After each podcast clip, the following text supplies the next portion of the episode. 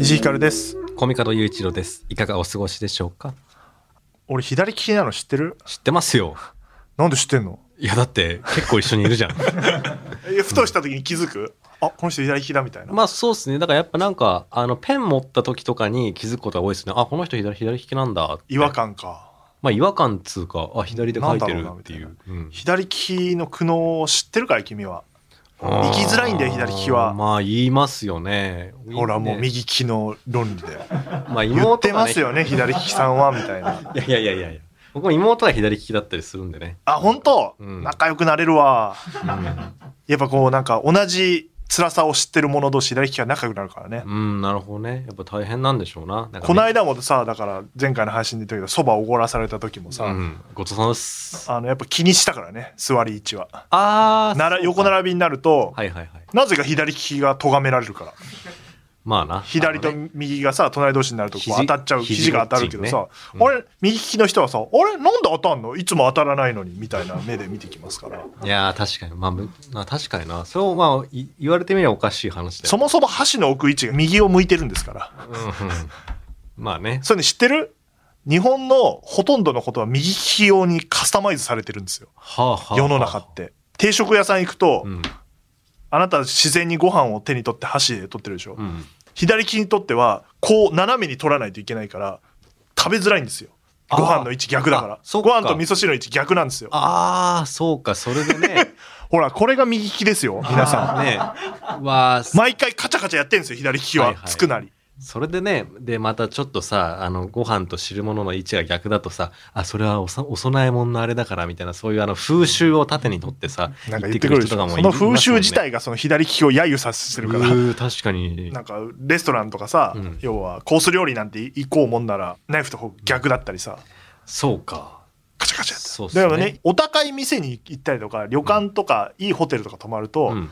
一瞬見て例えば初日左利きだって気づいたら、ん。翌日逆になってるさすがですね。すごいなと思うよ。で逆にそういうことができないところは、まあ できてないなみたいな、まあまあまあ。だから俺は真ん中に置けって思ってるよ箸を。で 真ん中に。一列にご飯は並べろよと思ってる。どっちでもいいよ。そしたらこうこう真の平等であるならばですよ、はいはい世の中が。いいじゃないですか。それちょっとあの作り話のコーナーに送ってください。そういう世界ね。平等を極めすぎた結果。全左利きと右利きが平等を極めるとこうなるという。っ全部が真ん中に配置された世界ていうのはなんでこんな話してるかっていうとなんかこの間ハッシュタグで左利き苦悩っていうハッシュタグでああ、えーとね見たかも僕もツイッターで流れてきたのを見たんですけど石井一生さんっていう、お石井だ。あの石井に左利きが多いのかね っていう文芸集中の編集者さんがツイッターでつぶやいてて、うんうんうん。えーそのまま読みますよ。はい。左利き歴45年ですけど人生で一番ショックだったのは教室で黒板に向かって座った時必ず日光が左側から入るよう設計されてると知った瞬間です。いつも手元が暗いんですよねって。この左利きの差別されてるところを見つけてはクッてなってた俺でも全く意識。これが一番怖いんですよ。すげえ。左利きへのそういう攻撃って右利きの。あのね気づかれないように社会に吸い込んでってるんですよ。わ。確かに言われてみれば学校の教室って全部確かに。右側がドアで黒板見ると、左側が窓なんですよ、うんうんああれ？そうかそうですね。そうそう。教室って。うんうんうんそれって中学も高校も全部そうだと思って。で自分の学校しか見ないじゃん基本的に。そうっすね。だから気づかないようにできてるんですよ。うわー怖え。確かに影になってたなと思って。確かに。怖いだから確かにいつのいつの時代の学校時代を思い出しても、ん。あの教室の方向が一方向って怖っ。怖いよね。なんなら大学は違うとこもあるな。けど昔の旧校舎はそうだったな作り、明治も。あでも高校違ったかも。慶応式高校？高校のなんか校舎の基本的な作りってなんか真ん中になんか階段があるのがあって、その両サイドにうん、両サイドに教室があってこっち黒板なんですよ。こっちって言われても。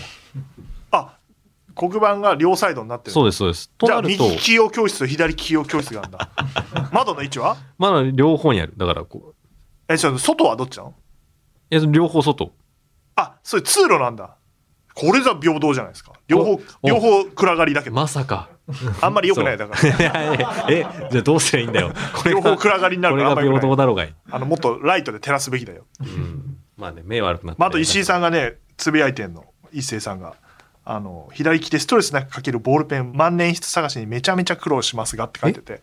ボールペンダメボールペンってね全然書けないんで左え、利きって。そうなの？なんで？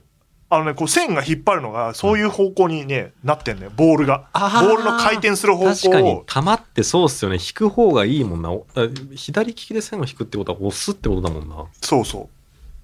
それだからすげえかすれんのよひ左利きが。なるほどな。でなんかもたもたしてるみたいな感じになるの、はいはいはペンが悪いのにな。用意した。お前の用意したペンが悪いのに。みたいな。いうん、あれさっき書けましたけどね。あれななんでもともとしてるんですか？みたいな。っていうね。だ人口の10%くらいなんて左利きって。はいはいはい。まあ言いますよね。マイノリティに対してのうん。圧迫？世間の。ああなんかちょっとだんだん申し訳ない気持ちになに なってきましたよ。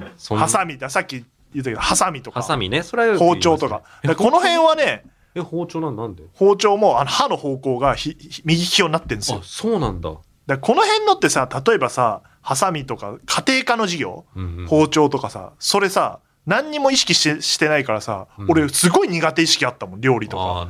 切れないからなんで切れないんだろう？俺本当に不器用なんだなノコギリとかもそうなんだはいけど、はいはいはいなんかね切れないなって思ってたんだけど気づいたの。ああれみ右利き用でやらされてたから俺のせいじゃないんだみたいな。なんかそれで。だら子供に対してはマジで両利き用とか、ちゃんとやってあげないと、そうあと俺ボーリングもめちゃめちゃ下手くそだったの子供の頃ボーリングもボーリングの球ってあの球のこの穴入れる位置が右利き用になってんのよ、そうなんだ。である一定の年齢で左利き用ボールがある、うん。あのボーリング場にたまたま行って、お左利き用ってあるんだと思ってやったらマジでターキー出したんだよ俺。人生で初めて。やりやすい100、100いかないような人が。めちゃめちゃふだ今まですごいなんか要は重しつけてやってたようなもんだから、めちゃめちゃ簡単だみたいな。へえそうなんだ。とうわかいっぱいあんのよ。包丁とかボーリングの球はあれは別に関係ないと思ってたもんね。これがねそうわ分かんないように作られてんのよしかも。これが一番怖いんですよ。怖え。これがうん。世の中の気づかれないようにそういうものを仕込んでいくっていうのがこれ一番まだ分かりやすくこうこれは違うよね。だ自販とかはさもう全然ダメじゃん、あのああ確かにね。全然ダメじゃんあんなの、うん。確かかりやすくダメだけど。確かに。改札とかもさ。たまに真ん中にあるとこあるな確かにその金入れるところがな。改札とかもこうもうまあクロスですからこっちは、うん。とかさ。そんなのもいっぱいあるわ。もう一番あんのはスープバーとかにあるお玉ねあれあれ最悪ねあれ。そうだ。あれ最もうん。意味が分からない、普通の丸でいいじゃんって思う。そうだ。なんであんなわざわざ先っちょ尖らしてんだろうって僕今この台本にの載ってるこの画像を見てそうだと思った。あれやばいよ。あれ一番やばいんだから。そうっす。確かに左手で持ったらあのこのこうこうなんで裏裏剣裏返して入れるから、うわ無理だな。でも僕あれはちょっと利き手じゃない方でやったら絶対こぼしちゃうなあれ。結果的にそうやって子供の頃から右手を使うことが多いから器用になるんですよ左利きは。なるほどね。右利きの左手より左利きの右手の方が器用なのよ。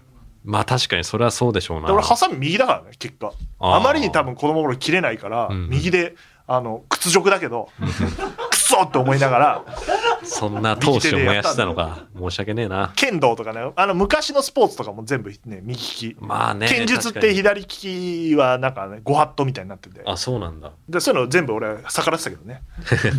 書道も左で書いてたしみたいなことは。まあ今多分ね今の教育はそういうのねないようにしてるんだと思うんだけど、それにねあのやっぱラケットスポーツとかだとやっぱサウスポーはちょっとやっぱあんまり慣れないからあのあそう言うよね。有利だったりしますけどね。回転が逆でや野球とかよくね左打ちに改造したりするけど、うんうん。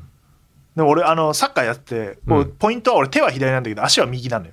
えー、不思議。で選んだスポーツがサッカーだからマジ意味ないの、野球とか。くなんか。そういうのにしろよと思って。苦いなんで俺選んだスポーツ右なんだよみたいな、足なんだよみたいなことがあるんでうん。左利きのねなまあこれは説だけど寿命短いとかストレスかかってるとか言うけど、んなるほどな。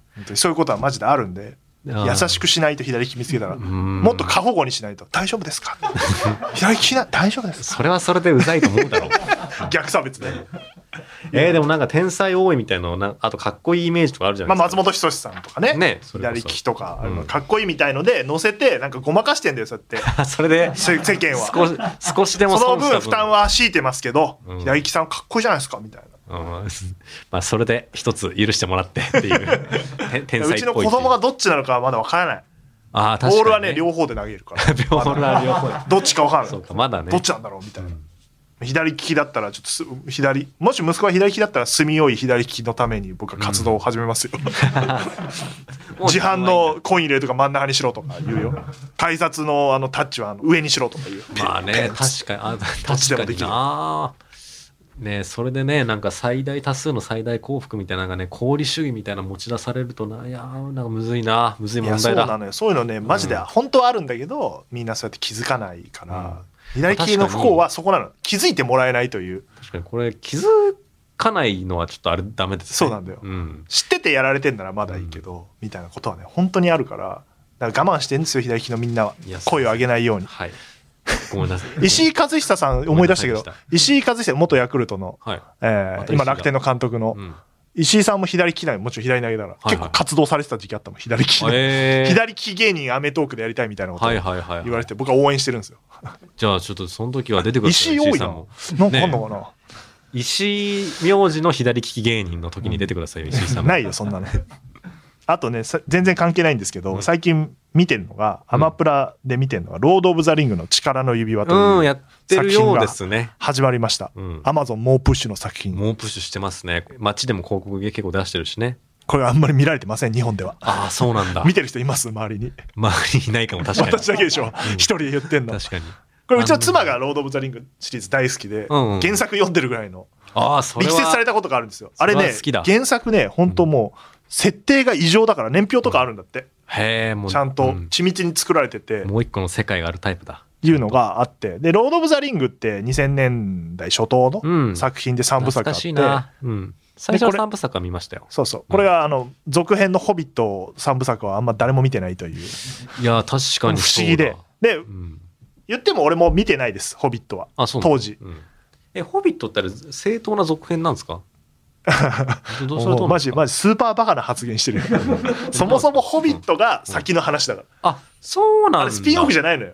うん、いやなんかスピンオフっぽい印象を受けちゃって時系列としては指輪物語の最初の話が「ホビット」なの。そその続編が「ロード・オブ・ザ・リングで」あの描かれた部分でうん。あれ完結編なのよどっちか終わるじゃんだってあれそうですね。さ確かに最後ね。そうそう。あの王の期間でね。指輪をどうやって手に入れてっていう冒険と、あのドワーフたちが主人公なんだけど基本的にははいはい。ホビットは、そういう話なんだけどこれがね「ロード・オブ・ザ・リング」より全然面白いのよ。なるほどな。びっくりしたのよ俺の、うん。あれ？こっちの方が面白くない？ってあの続けてみたのあの力の指輪に備えて、でで妻にはあの逆だよって言われて逆って言ってもさ時系列順あの「スター・ウォーズ」とかと一緒よ、うん。そうなるほど。スター・ウォーズと同じだったんだ。へえっていう感じだから、うんうん。でさ要は映像のクオリティとか段違いに上がってるから、まあ確かに後ですもんねホビットの方がね。でストーリー的にもなんて言うんだろうワクワクする話だから、あのなんかドワーフは最初映画を極めててうんうんうん。宝を城にいっぱい溜め込んでたほうほうほうそこをにああの目をつけたドラゴンがやってきてえあのドワーフを襲って、はいはいその城に住んでたドワーフを全員追い出しちゃう、えー、でドラゴンが黄金うん、ある黄金を独り占めしててっていとこがスタートで、うん。その追い出されたドワーフの子孫が、えー、とガンダルフと一緒にホビットのとこ来て一緒に取り戻す旅に出てほしいっていうのがスタートなの、おなんかすんげえ王道だ、うん。うん。で途中で指輪は出てくるぐらいのストーリーなの。だ指輪は関係ないの。なるほどなるほどあの途中で拾うっていうシーンがあるんだけど、うん。その程度なんだけどアクションシーンンとかすごい面白くて。うんうんいうのがあるんだけどこれがですねちょっとここに情報があるんですけど、うん。うん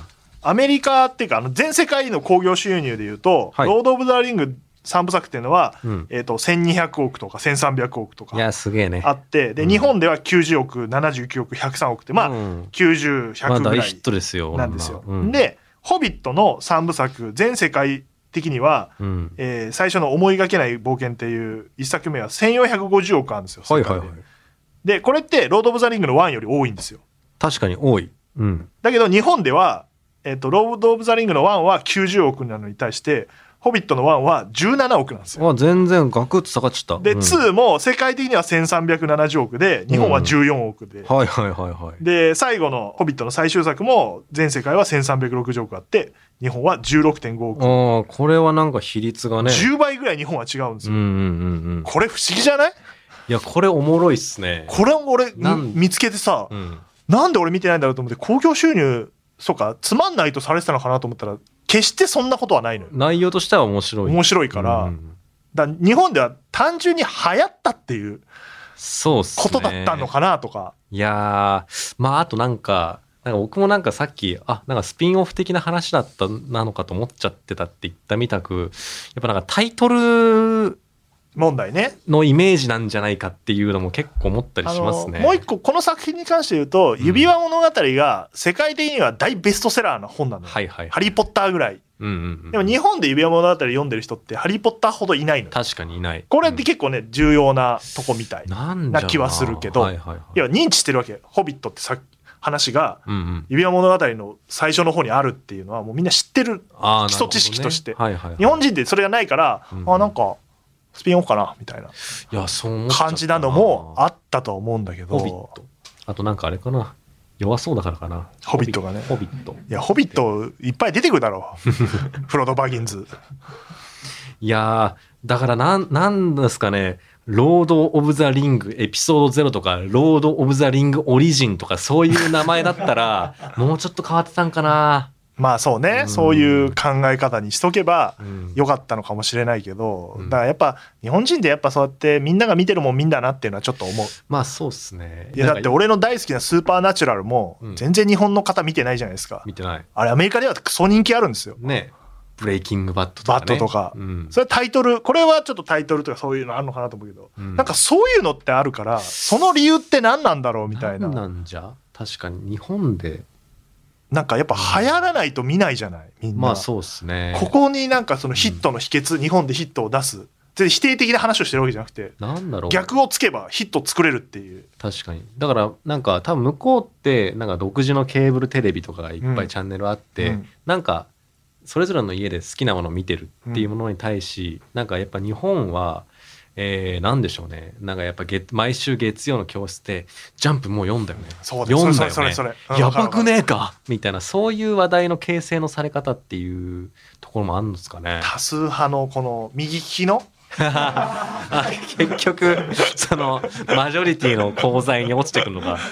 勢いみたいなとこをでやっぱそこでさ潰されちゃうわけよ。なんか「ホビット面白いよ」って言ってもさ「うんうんうん。えホビット?」みたいな。多数派に多分当時の、えー、と若い人たち、うん。映画をい一番ね面白いよっていうような人たちがうん。多分本当に好きな人は見てるわけだから。うんうんうん。だからそういうところにで「ロード・オブ・ザ・リング」の場合はなんかそれにさらに付加価値がいてみんな見てるよわーって広がっていった感じとかを、すね。うん。海外ドラマもそうじゃない？うんうん「イテオンクラス」とかみんな見てるっつったらわーって広がるじゃない？確かに。うん。そこになんかなんだろうこれは絶対面白いんだよってなかなか言いにくいうんうんうん。なんか世の中の作り方日本ってしてるよなっていうのは。そうっすね。だってなんか iPhone 持ってないと人じゃないみたいな扱いするでしょ。いやいや、そうか。俺アンドロイドなんだけど、うん、えなんで iPhone じゃないのって言われるの？え、なんか、なんでってないだろ別に理由。逆に、いやなんか僕は今逆なような気がする。いや iPhone、なんかな、あの、iPhone 何にも考えずに買ってるやつはちょっと、あの、アップルっていう企業がいかに あんま低スペックの商品を高く売るかってことに成功してる企業かっていうのはあんま分かってないんじゃないかなって思っちゃうかな。っ うぜえなそいつ。ていう人、人が僕の周りにはいる。多いけど、うん。いや世間一般で言うと iPhone ユーザーが多いわけじゃん、そうね。もうちょいもうちょい前の話よだから。もうちょい前か。iPhone みんな iPhone 持ってる時代あったでしょ。そうですね。俺言われたもん。別に理由ないんだよ、Android にしてる理由、うん。ないの？に。なんで持ってんの？って聞かれるの？じゃあなんで iPhone 持ってんだよって聞き返すけど、俺はそしたら、まあでも確かに、そこに理由ないじゃん別に。確かにそれ怖い。あの、何にも理由を持ってないなら iPhone でしょう。で、うん。何か理由があるんだったら Android になるでしょうっていう。っていう確かにそういう前提のもと話されるのよ。それ怖っいや、だから。これちょっと日本特有なんじゃねえかなわかんない？海外のことはわかんないけど、うん。なんかだって世界的には Android の方が多いみたいな話もあるじゃない。そうですね。うん。だ。そこでやっぱいや俺はアンドロイド使うんだみたいな意思を持ってるやつしか持てないみたいな、うんうんうん。これはまあ一例ですけど。いやー、なんかそういうのを感じるのよ。確かにな。でもやっぱ左利きだからやっぱ少数派に行きがちなのよ。あそこはちゃんと意思があった。なんか。意思があるか。分かんない。たまたまそっちに行くことが多いから、うん俺また少数派になってる。はいはいはい。けどなんかあんまり俺それ気にしないから別に。うん。多数派少数派っていうのを、うん。だだからまあ好きにした方がいいじゃんっていう、うん。うとこではあるか僕らはあんまり人と一緒なの嫌なので。それなんか明確に意思あるやつもいるじゃんそう僕は明確な意思あるけど。別にそこに昔はあったから10年前俺もあったよ。お前はあの昔の石井なんだから。じゃあ10年後はなくなるのか、流行ってるもん嫌いだったから。うん、よかった生きやすくなりそうだ。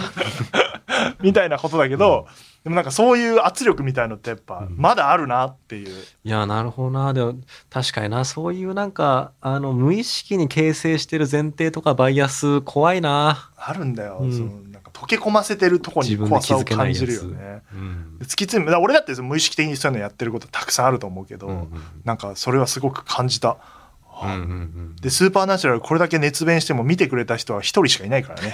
俺の周りで。田所あずさちゃんっていうあの声優さんなんだけど。危ないよお前は ちゃんとあの名前のある方ですから。田所あずさちゃんすごいんでなんかおす当時番組一緒にやってて、はい。なんかおすすめの海外ドラマないですか？っつってて、でうちの妻大俺大体妻の影響だからそういうの見てるの、うん。スーパーナチュラルも大好きで DVD セットいっぱい持ってたから、うん。シーズン1貸してあげたのよ。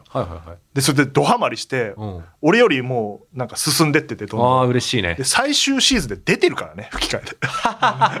これすごくない？それすげえ。この話。それいいな。石井さん出たんですよ私って言われて。なんだマジかお前超すげえじゃんっつって、何よりもなんかお返しだなそれ、うん。みたいなことがあったりとかさ。へえそういうのがあるんだけどさ、うん。なんか本当にスーパーナチュラル見ても、まあ、ブレイキングバッターいっぱいいるけど。いや見たいな見たいんだけどね。ブレイキングバッター別に俺背負うつもりないもん。俺もだってああそう。のテレ東辞めちゃった上出君と飯食った時に、なんかドラマの話になって、いやブレイキングバッターより面白いドラマなんかないっすよみたいなこと言われて、そのほとんど知らないからなんかネットフリックスにチラッと映ってんの見たぐらいだったから、うんうんえそんなに面白いの？みたいな。で調べたらめちゃめちゃ有名な作品で、うん。うわ恥ずかしいと思って見たらめちゃめちゃ面白いみたいな。いやー。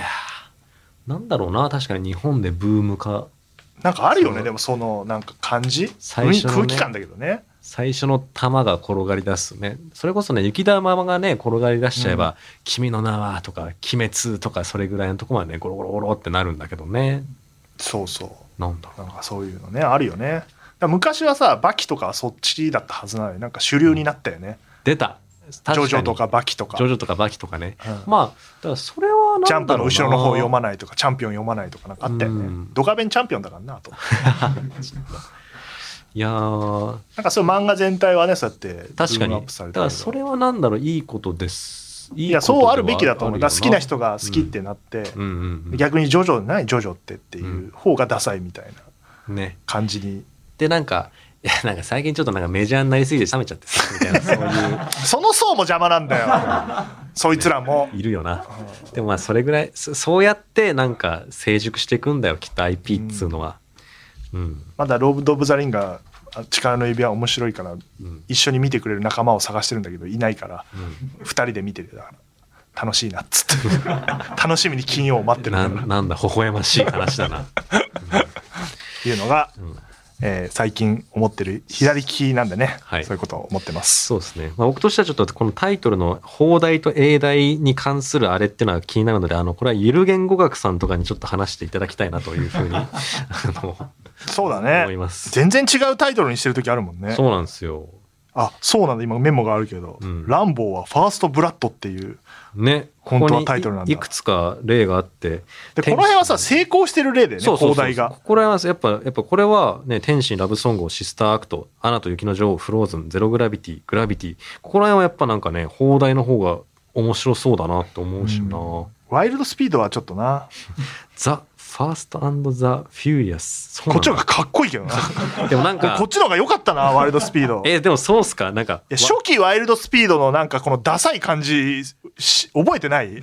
えだからなんかなんかダセえなみそれたいな感じ。がいいんですかワイスピ行こうぜそうそうそう。うん。でこっちの方がなんか俺的には興味持てるな。でもでもなんかそのワイスピ行こうぜって人たちの取り込みはやっぱワイルドスピードが成功してそれはそれでるんですよ。成功してんのか。そういうなんかあの地元のマイルドヤンキーが「えじゃあこの後さ The Fast Furious 行こうぜ」とか言わないから。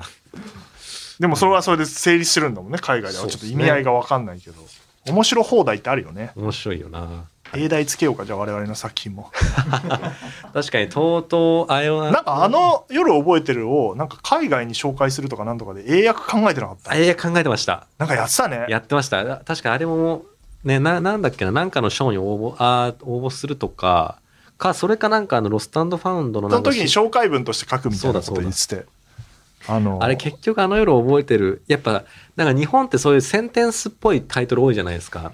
で、だからやっぱああいうのをへ英語に変換するとき、ね、気持ち悪くないね。やっぱ単語で行きたいもんね、海外は。だからね、なんかあの夜覚えてるのも結構工夫したんだよな、確か。何にしたか最初覚えてないけど、うんザ・ナイトみたいなことではないよね、みたいなことをなんかそう、わ忘れちゃった。やってた気がします。はい。それではコーナーに行きましょう。今週の嫉妬はい、えーこのコーナーはですね嫉妬深いネチネチ系脚本家の私小御門優一郎が思わず嫉妬してしまうほど素晴らしかったエンタメを紹介するコーナーです作品のネタバレがねどうしても含まれてしまうコーナーなのでご注意ください前回は映画ノープを紹介しましたこれね、柴又行ったせいでまだ見れてないですよ。あーそうかあそこしかなかったんですよ、確かに。チャンスが。迷ってましたもんね、うんこの後ノープノープ行くか柴柴又行くかで。柴又選んでびしょびしょになってんだ。どんな二択だっていうね。まあね、ちょ、そう、ちょっとあの、配信者のあれにもちょっとあの、ちょっと参考になるとこあったあったので、ちょっと見といてください、石井さんも。はい。はい。じゃあ今回のは何ですか？はい。今回はですね、演劇でございます。今回はですね、演劇団体、マームとジプシーという、えーカンパニーが上演した、コクーンというですね、作品を紹介したい聞いと思います。たことあるな。まあ、あの、再演なんですよね、今回ああが。ー、そうなんですね。でまあそのね初演の時は確か読売演劇のた確か優秀か最優秀演出家賞をね取ったんだよな、お前、賞に敏感だよな。うん、賞欲しい。賞欲しいよ。当たり前でしょうはい。えー、っとですね。早く話せよ。すいません。なんかあった？あのなんもないだろ。何もないです。えーまああのーこの作品はですね、まあ、マームのジプシーで主催されたあの作演出の藤田隆弘さんがですね、えー作った作品で。あ、マームとジプシーが団体名で、そうですそうです。タイトルがコクーン。逆だろ。いやいやいやそれはいいだろうか別に。原作は今日まちこさんの漫画なんですよね。それを漫画原作。舞台化したということで、えーまああらすじをですねちょいと話すと、まあ、太平洋戦争末期の沖縄が舞台でしてあの、まあ、戦争の色がねどんどん濃くなっていく中での沖縄に住む、まあ、女子生徒たちの日常を描くというですね、はい。作品になっておりましてまあ今回ね、まあ、見ましてあの埼玉芸術劇場で見まして、まあ埼玉？そうですあのえ、どこにあるんですか、それは？与野本町ですまたすごいところにありますね。与野本町、久々に聞いたな。そう僕も与野本町通ったことあるけど埼京線？埼京線です初めて降りて昔使ってたから。うん、そこでねツアー公演やって東京から始まって多分ねついえー先週ぐらいにあの北海道でツアーファイナル迎えたんでもう終わっちゃった。全国回った。全全国む回った作品です。えー僕がですね嫉妬したポイントはですねなんでしょうね。なんか弾いて見てることを許してくれない引力の強い演出にですねいやいいなと思ってまああとねその演出の一個一個はうまいしまあなんか演劇的だしあの演劇好きな人だったらこれはいいなって言っちゃう。だからまあもうどうしてもやっぱこういう演劇って評価されるんだよな。っていう。賞取りそうな。賞取りそう。もう取ってんだけどね。へえ、あるんだ、そういうの。ありますよ。いやーまあその演出がすごい良くて舞台上がですね立て込みである美術っていうのが一個もなくてうん。あのそのねあの沖縄の学校に通ってる女子生徒たちの学校の校舎とかも、あのなんでしょうねなんかこう四角形の木枠でっかい木枠みたいなのをこうねいや演者がパパパパパパって運んできてその木枠をこう2本平行に立ててうんその間が廊下になりますとか。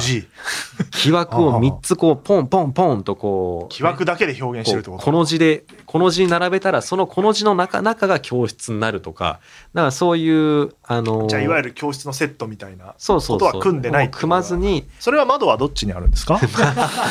でもそれは確かに左手の手元が影になる方向にあったかもしれねえ。それはそうあるべきだと思うよ。演劇なんだから。うん 違くしちゃダメだろ。あと昔だしね太平洋戦争中なんで。えーなのでねなんかすごい舞台上があのいろんなものが立てあの表されてはそのシーンが終わってっていうのがすごいあのなんかこう繰り返しうん。廊下になったり教室になったり外になったり沖縄の海岸になったりっていうのがいろいろ変化していくんですけどつまりなんか舞台上の空気がずっとかき混ざってる感じがあったんですよ。そのうんえー舞台の転換もするのも役者たちとかなんで。そのパターンのやつだ。そうなんですよ。いいよね。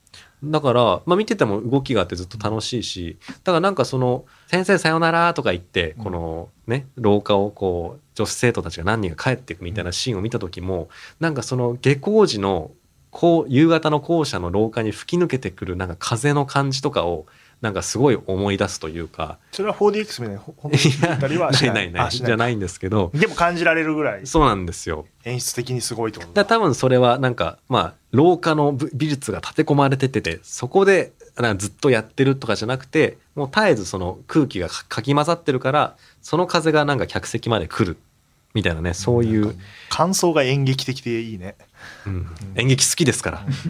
今一瞬だって俺は本田劇場やるとき風とかやったらいいのかな。4DX みたいな。匂いとか出すまあねそれはどうかな。っていうのをちょっと思ってしまううん。タイプだったんで、はいはい。でもへえすごいな。ね。だから序盤はそういうなんかね風を感じましてうん。やたらと、で中盤になるとまあねちょっといろいろ選曲も悪化してきて、うん。あのまあその女生徒たちもね結局あの動員されてしまって、あの防空壕の中とかであの負傷した兵士のあの看護とかにいろいろ駆り出されていくわけですよ。なので中盤は防空壕の中とかがあの主な舞台になっていくんですけど、またそこで劇場の使い方がうまくてですねあの多分、まあもちろんあの結構照明も暗くなって、うん。であの劇場の中全体もまあ薄暗くなりますわな。うんで多分客席にいくつもスピーカー仕込んであるんですよね。なるほど。あの洞窟の中のポタンポタン、ポタンみたいな音が、あの自分が座ってる位置よりも後ろからとかも聞こえてきてこのなんかその劇場という暗室全体が防空壕のあながち 4DX だったな。いやでもそうなんですよ。だそれをね結構ちゃんとやってであのー演者の声とかもエコーエコーをねその時こうかけてそういうのやるんだうん。なのですごいあやっぱ豪雨の中のあの薄暗いな。んかどこまでがあるかわかんない、あの、不安な空間っていうのが、すごい再現されてて、まあなんかね、やっぱ力のあるカンパニーだな、そういう一つ一つの芸が細けえなっていうのがね、こう、ありまして。カンパニーっていうのは何なんですか？ちなみに。いや、一応確認ね僕なんとなく知ってますけど、なんか演劇の人カンパニーって言うなってすげえ前から思ってるんですけど、うん。会社じゃないよねかわいじゃないですよ。だからそれは、ね、劇団じゃダメなんですか？やっぱカンパニーなんですか？まあなんでしょうね。それはやっぱ単語のまあニュアンスっていか。いうや演劇見ない人にとってカンパニ？ー、カンパニ？ーって思う人は絶対いると思うんで一応あのうん戯曲とともに私が引っかかったそうですね。ワード2です。座組と同じ意味で使ってますかね。だから劇団っていうと、もう本当に、あの、〇〇団っていうなんか夜勤を押された奴らだけっていう感じもっと広いい意味でのスタッフ全体をカンパニーっ。そうですね。ってていう時はこのカンパニーは空気いいよねとかなんか言うもんね。言いますもんね。なんだろう演劇の人たちはね思って。あ映画の人は何々組って言うじゃないですか。確かに確かに。文化あるよねそれね。ありますね。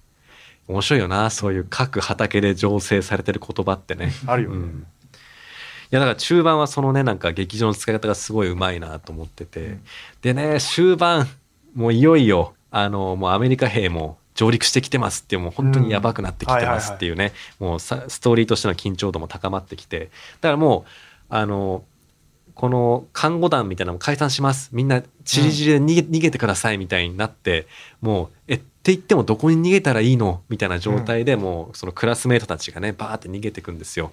であのその舞台転換とかも全員全部役者たちでやってるし、うん。でそれをすごい勢いでもうずっとこう転換しながらこれもう全体の上演者が2時間半うん。超えぐらいの長い作品なんですけどこのもう終盤に差し掛かってるともう上演尺がまあ2時間を超えたあたりうん。で役者の身体がもう疲れ始めてるんですよね。そのずっと動き回りながら演じてるんで。でそのなんか疲弊した身体があのなんでしょうこの戦争末期のもうこれもうちょっと無理かもしんないっていうどうしたらいいの？っていうなんかそのなんか絶望感みたいなものとすごいなんかシンクロしてあのーなんでしょうねすごい説得力を持ってうん。見られるなるほど。というか。じゃあもう最後の千秋楽なんて本当にそのシーンはみんな疲れ切ってるからいやよくなってくんだろうでしなょうねねやっぱそれを繰り返すごとになんか体としてはなんかどんどんそのね物語の世界が染み込んでくるっていうのがあると思いますからいや確かになんかツアーの後半とかだとまたね違うんだろうな。いや名作なんですよね。というのはあの、えーまあこの一クラス分ぐらいキャストがいるんですよ。あのほぼ。あ学校のね。あの女生徒たちので,、でその一人一人があのまあまあちょっとこれネタバレなんですけどまあね、まあ、命散らしていくんですよ。あの、まあ、怪我しちゃったりとか、もう栄養が足りなくてとか、あとはまあちょっともう無理だって言って身を投げちゃったりとか、うん。でねその一人一人もうまさかの一人一人ちゃんと全部やるんですよね。丁寧に描く丁寧に描いて。まあそれはねもうこの作品の完成度がめっちゃ高いからできることですね、うん。だから、まあ、ちょっと悪い言い方するとちょっと名作であることにあぐらかいた構成でではある。多分そこまでやっちゃうとね普通だれちゃうもんね。そぎ落とそうとすれば多分30分は削っても物語の構成上は問題ない。でもこれはあのそこまでを綿密にめっちゃ作ることによっていやクラスメイトの最後は全員分やりますっていう確固たる意志を持って、まあだからその作品自体のファンがいるってことだね。いやそうなん持つですよ。ってことはいやもち全然持ってました、うん。いやだからねだでかつなんなんでしょう序盤からなんか風を送られて中盤では豪の中の一員にされて、なんかもうね巻き込まれてるんですよね終盤まで行くと。中の物語の中にはい入ってるんだ、いやだからなんかあのー終盤のなんか観客とか客席に座ってる観客たちが今私たちすごいもの見てねっていううん。感覚のなんかシンクロみたいなものがあるしまあねもちろん演出としてもなんかもうこれってなんか決して過去のの歴史上の日本にあった悲しい出来事じゃないからなっていう多分なんかこの作品作る中でもこの藤田さんがなんか沖縄とかにすごい綿密な取材されたっていうこともあるんで多分なんかその客席に座ってる客観客たちをなんか鑑賞者として一歩引いた目線にしたくないっていう意思はどっかであったんじゃないかなってぐらいなんかこのこっちを巻き込んでくるそういう引力のある演出がいっぱいありまして。いやーなんか堪能しましたね。うわ演劇体験だな。いやー充実した2時間半だったなと思う。2時間半。うん、思うとともにやっぱりこういうのが評価されるよな。っていうふうに思いまして、あの、非常にいい嫉妬をさせていただきましたね。ありがとうございました。賞を取ってるのはみんな憎いんだな。この人。いや、面白かった。面白かったです。今日皆さん勉強になりましたね。カンパニーはい。まあね、まあチームですね。チームです。座組って意味で使ってますけども。ちょっ。とダサいからカンパニーって言ってるみたいです。ホンダではチームって言い張りますから私は。私だけ。まあでも、チームノーミーツっていうから。ダセダセあでも確かにな。ノーミーツっていうチームは。で確かに配信者をやるね、なんか座組って確かにカンパニーっていう単語からちょっと外れるような。まあいろんな人いるしねねか気もするし難しいな。なんて言おうかな。考えよう。かっこいい言い方。はいじゃあメではール募集してくださいはい。とうとうあの夜話ではあなたからのふみを募集しております。宛先はすべて小文字で、あの夜アットマークゲラドットファン、あの夜アットマークゲラドットファン。番組内で文を生まれた方にはこの番組のステッカー、改め、ハイカラの張り紙を差し上げます。住所、本名、電話番号をお忘れなくご記入ください。ツイッターのハッシュタグは、ハッシュタグあの夜話。夜だけ漢字であの夜話。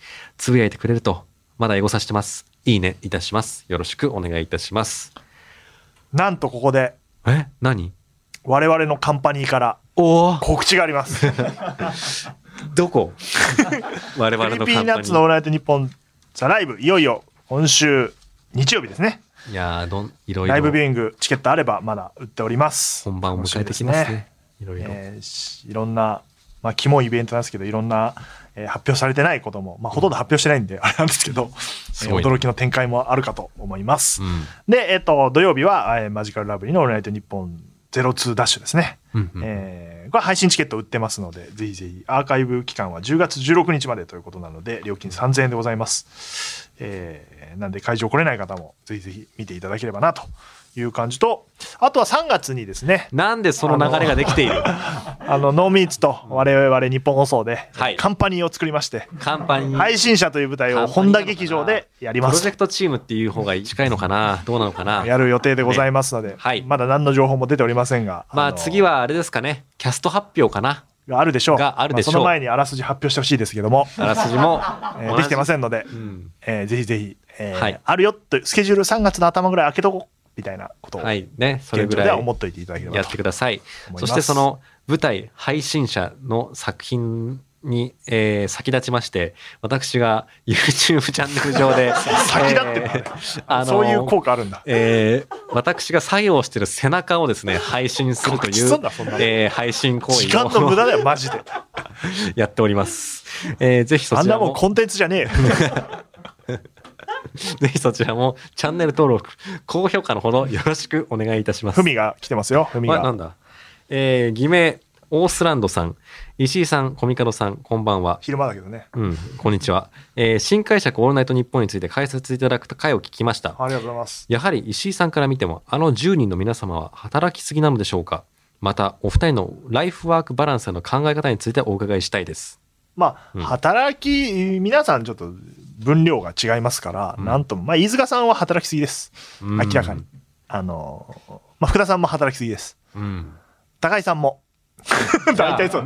大体そう。大体そうだったなんでまあでも好きでやってる方多分セーブされてる方もいらっしゃると思うし、うんまあ断ってることはないかもしれない。まあ休みちゃんと取られてたりするのを見て、うんうんえーあんだけ忙しい高井さんも夏休みとか取ってんのを見ますからよく。とか福田さんも、うん。まあ、コロナになる前は USJ に行く日をちゃんと作ってたんで。へえ、なんかそういうのは大事なんだろうなってインプットないとやっぱりアウトプットできないっていうのは作家さんもそうなんでそれはあると思いますけど、まあ、僕も同じ考え方なんで、休んだ方がいいものを作れるとうんいうようなことは思ったことがあったりするんで、そうですね極。力休もうあ働きすぎてるなと思ったら休もうっていう。気持ちにはなるんでまあ、コミカド君はちょっと休みすぎてる疑惑があるのでいや、あの、2時間半ってさっき俺引っかかってたのはあの、その長さじゃなくてお前が2時間半舞台を見ていたということに引っかかってたから、あれ？と思って。その頃締め切りあっただろうっていう。そうか。これね。いやそうそうやねんな。ね。だからあのいろんな締め切りをクリアしたら感想をつぶやこうと思って貯めてるコンテンツとかもあるので締め切りを守らないから締め切りがどんどんできるんだよな。まあでも難しいよね。そうやって忙しく働くことも大事だし休むことも大事だけど20代の頃はやっぱ休まずガーってやった方がいいっていう考え方もあったりするから、まあだから結局続けられるスタイルでやっていくのが大事なんじゃないかっていう結論に至るんじゃないかと思ったりしますね、まあ、最終ね、うん。まあ、そこまで至ってないからさコミカド君なんか、は。い。売れて 一発浮上してまずは、まだ、まあ、僕はもういいかなって思ってたはずなのに、うん。なんかどんどん増えてって。そうですね。どん人生で一番忙しいを更新し続けてるからわけがわからんよ。いやーすごいな。